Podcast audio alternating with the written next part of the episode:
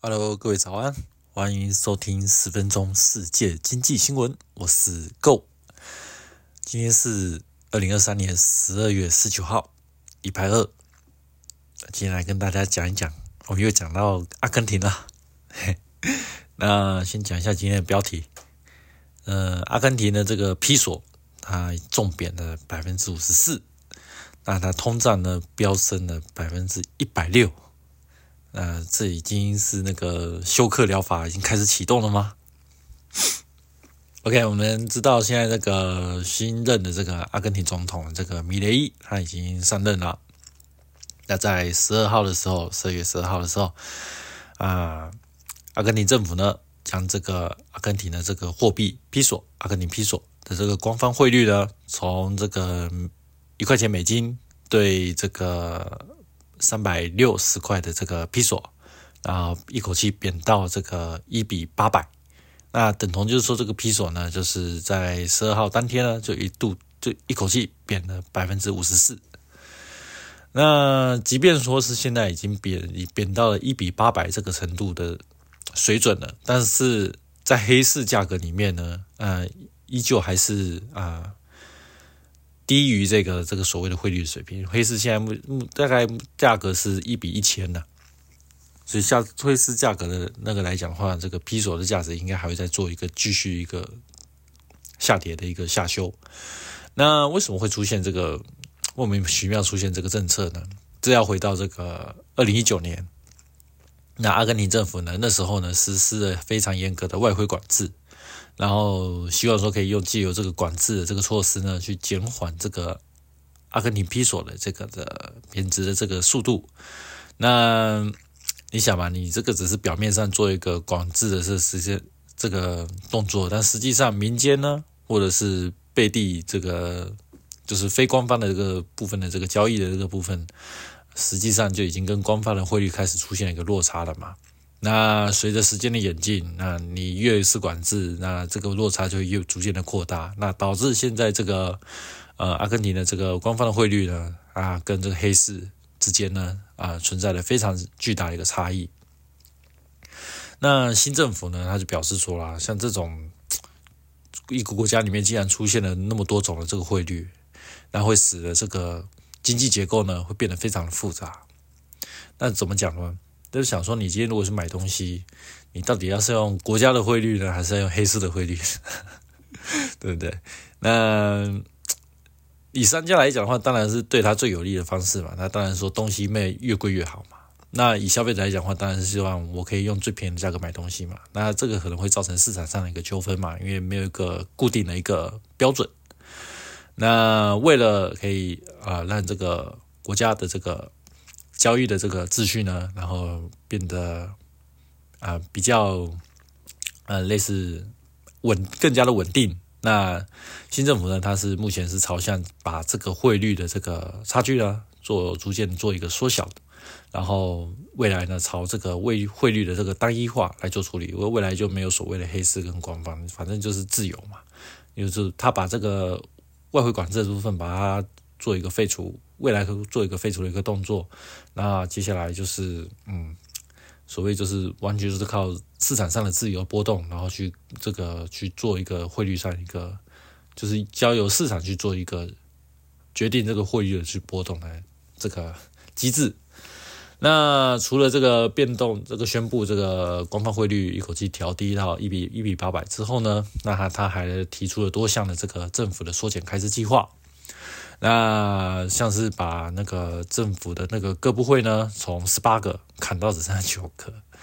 那同时呢，还是减少了这个国民的这个关于啊公共运输还有燃料的这个的补贴。那另外呢，就是取消了所有的这个工程公共工程的这个招标，还有停止那些那个未开工的那些的这个公共工程的项目。那这些东西就是呃，为了为了就是要降低现在阿根廷目前欠非常严重的一个财政的赤字嘛。那根据这个国际货币经济的一个数据哦，那今年二零二三年的阿根廷的这个财政赤字呢，大约占了呃这个 GDP 的百分之四。那一般来讲，一般来讲，公认的这个国际安全线，这个是百分之三的这个水准嘛？那这个已经超标于这个国际安全线的这个范围了。这个代表说，现在这个阿根廷的赤字呢，是属于非常危险的一个呃状况。那所以呃，为了要去弥补现在这个所谓的这个财政赤字呢，所以不得不这个阿根廷他就必须要去减少这个政府的所谓的这个。开支的这个部分，那今年是能缩减就缩减。那针对上述的这些政策呢，啊，其实货币基货币基金呢，他们这个是表示非常是赞赏的。他们说认为这个是阿根廷呢，呃，恢复稳定还有重建这个国家潜力的这一个第一步。那同时呢，那货币呃国际货币基金呢，他们还宣布，就是说将对这个阿根廷的这个四百五十亿美元的这个。啊，债务偿还计划他们会给予相当的一个协助。那在隔一天哦，十三号，阿根廷国家统计局的他们就公布了他们这个工通胀的数据。那现在公布的是十一月了，也就是说这是上任以前的这个这个新任的总统上任以前的过去这个统计资料嘛。十一月的这个阿根廷的消费者物价指数呢，它年增率呢高达百分之。一百六十点九，这是创了这个三十二年来的一个最大涨幅的一个记录啊。那阿根廷其实到现从今年开始嘛，那已经连续十个月呢，这个通胀率呢已经超过了百分之一百了。那经济学家呢就预测嘛，因为你现在把这个公方汇率一口气做一个重贬的一个地步的话，那十二月呢，想当然想当然的这个物价会一口气做一个飙升。那甚至很有可能明年二四年，嗯呃 Q one 或者是甚至到 Q two 这个部分，第一季、第二季呢，呃这个通胀很有可能就是嗯会发生一些非常重大的一个波动。那经济学家会预测说，呃光是十二月的 CPI 这个消费者物价指数的年增率呢，将有可能会突破百分之两百。哇，百分之两百是什么概念？就是嗯。今年的这个价格呢，会是去年价格的三倍，那它是涨了百分之两百嘛？对，是它的三倍。那 想当然了，因为现在阿根廷现在开始出中招了嘛，你看现在是新冠，它它现在是等于是新冠三热三把火嘛。那这个东西就是等于是启动了所谓一般大家所认知的这个所谓啊经济学派里面所面有里面有分，主要是分。呃，古典经济学派跟凯恩斯跟这个所谓的这个，那叫什么？凯恩斯学派嘛，大体上是这样分啊。那经济经呃古典经济学派呢，是主要就是讲说市场全部就是交由市场去处这个机制去处理嘛，政府就不要去干做干涉嘛。那凯恩斯学派就是说政府要积极的去干预嘛，甚至要推展大型的公共建设嘛。那休克疗法呢，基本上就是把这个 古典经济学派这个政府最小化这个这个特征呢，把它发挥到极致。那所所推行的一个非常积极的一个经济的一个疗法。那它基本上在休克疗法里面，大概主张有三种的这个目标啊，跟大家介绍一下。那休克疗法呢，首先第一个，它要追求稳定化。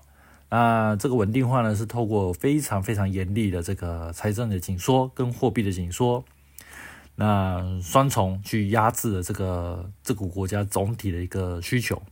然后呢，压借由加压压制这个需求呢，然后迅速遏制这个恶性的通膨通通货膨胀，那使得这个国内的物价开始做一个稳定化的一个发展嘛。那接下来呢，第二个就是会走到自由化。那自由化的话，它这边又分成三个小细项，那分别是说啊，你要一次到位哦，呃，对，它这个是一次到位，所以才叫休克疗法嘛，一次到位的价格改革，其实这就是夸虎，夸虎它就是取消限制啊，反正把所有的这个价格的限制全部把它拿掉，对，一步到位，然后实现这个价格的自由化。那另外呢，就是废除这个对外贸易的这个国家的垄断，然后实现这个对外贸易的自由化。那接下来第三个细项呢，就是放弃这个外汇管制，然后实现外汇的自由化。那其实这三种自由化呢，就是讲白一点，就是最大限度的去启动这个市场的机制。然后造成那个形成这个市场的这个自由化嘛，然后人民可以自由的贸易，然后就可以借由市场的机制呢去决定这个市场的价格，来决来决定这个商品的价格、服务的价格嘛，嗯，OK，最后最后就是呃私有化。那把这个国有的企业呢，啊，做一个民营化，然后确立这个市场的经济。哦，那这样子，照你这样讲说，授课疗法这样子，哎，一口气做那么大的变动的话，国民会不会受不了？真的有办法可以做成功吗？这个地步，哎，还真的有这些成功的案例。大概跟你也介绍一下，这过去这个。嗯，在一九八五年，这个玻利维亚这个南美洲国家嘛，那他们曾经也是在这个通货膨胀也是相当的严重。那严重到什么地步？他们那个时候的通货膨胀的那个通胀率呢，高达百分之两万四，非常高，百分之两万四几乎快垮了。对，然后那时候就是开始采行了这个休克疗法嘛。那休克疗法当然当然一开始一定是。改革都是非常痛苦的，因为消克疗法他们最主要都是要求是一步到位嘛，一口气就是直接就把所有的限制，还有一些所谓的这个财政紧缩的部分，把一次把它做一次把它做满做好。那一开始非常的痛苦，那到后面呢，哎，很意外的，他竟然说到了第二年、第三年，他们的这个。通胀通通货膨胀率竟然已经压到了到两位数，可能到十几趴、二十几趴这样部分。然后呢，那随后呢，大概到第三年、第四年的时候，他们的这个 GDP 就恢复了这个每年的百分之二点多的这个增长。所以有人说这个是玻利维亚的奇迹啊。那同样的这个部分能不能去复制一下？同样是在南美洲的这个阿根廷，那这个部分市场也都在关注。那有没有失败案例？失败案例当然有啊。那例如就是说，呃，一九九零年那时候的那个解体后的俄罗斯，那俄罗斯那时候才刚解体嘛，然后是处于一个相当一个不管是政治方面或者是经济方面都是相当混乱的一个地步。然后那时候呢，啊，俄罗斯政府呢就是希望说，诶，可以，诶，既然这个。诶，休克疗法在那那时候的玻利维亚那么成功，那是不是也可以把套用到那个俄罗斯上面去呢？那那时候就是开始做了一，也是也是同样的一套的这个休克疗法，但是又在俄罗斯就失败了。所以说，俄罗斯那时候其实内部有一些问题存在，因为俄罗斯我们都知道它是过去是一个计划经济嘛，它不是按照它不是那种。我们一般这种西方社会的那种的市场的自由经济的那时候，他们属于是计划经济，所以那时候在俄罗斯的这个国内里面，其实还没有建立完善的这个市场的这个机制。然后呢，然后因为俄罗斯虽然说解体之后呢，其实少部分的一些啊所谓的经济的这些的啊，你说一个重要的一些的资源，它其实是是。把握在一些少数的一些财阀，呃，一些嗯所谓的财阀，那些财阀其实也是过去那些解体前那些所谓的高官的一些所谓的好朋友啦，什么之类，其实就是共产那时候都是独裁共产国家嘛，那时候，对，然后呢，呃，借由那时候呃，因为推行的也不是说非常的顺利嘛，然后导致那时候的国营企业呢，其实就把持在这些所谓的这些富豪。的一些手上，然后成为变成就是，哎，原本是国家垄断这个东这个企业，或者是垄断这些经济资源，那变成是少部分的有钱人去垄断了这些的这些大部分的经济资源。而且另外呢，那时候呃，俄罗斯其实它的那个俄罗斯当时在苏联的时候的时候，其实重工业是非常强的，因为呢那时候是在冷战嘛，所以就是必须要啊，像是注重于一些太空。太空的那个工业啦，或者是一些军事工业的部分，它就要去跟美国做一个抗衡嘛。所以那时候的工业重工业是非常强，可是相对于像民生的一些轻工业呢，其实相对来讲是不足的。那像这种头重脚轻的情况呢，遇到这种极度自由的这种的这个呃经济学派的一个所谓的一个最极端的一个呃经济的一个疗方，这样因为你就直接套用了嘛，你也没有去做一个啊。所谓说一个评估，因为你毕竟不是过去不是一个类似一个市场的经济国家嘛，你是一个不同于啊市场经济的一个别的体系的一个经济体。那你就直啊那时候就直接去做一个套用的结果呢？那想当然就是啊结果不尽人意啦，而且那时候还听说就是整个造成了一些啊啊。整个俄罗斯的人民呢，产生一个更呃，反正就是变得更穷嘛。然后据说俄俄经济也发发生了非哎非经济成长，据说也是倒退了相当多了。据说那时候好像是整个折半，还是还是剩十分之一啊，那时候就是非常夸张。那 OK 了，那这个休克疗法呢，究竟能不能在这个阿根廷这个部分能产生啊所谓的一个明确的一个效果呢？我们就是。需要花点时间来继续的做一个观察啦。那短时间之内，很可能会这个不管说是啊 GDP 啦，这个经济成长很可能会出现一个短暂型的这个倒退，然后很有可能或者是呃这个通胀呢会在短时间之内又在继续的创高。那其实他也是没，其实这个也是没有办法，因为这个东西必须要在他刚新上任的时候赶快能赶快做的赶快做，因为这个东西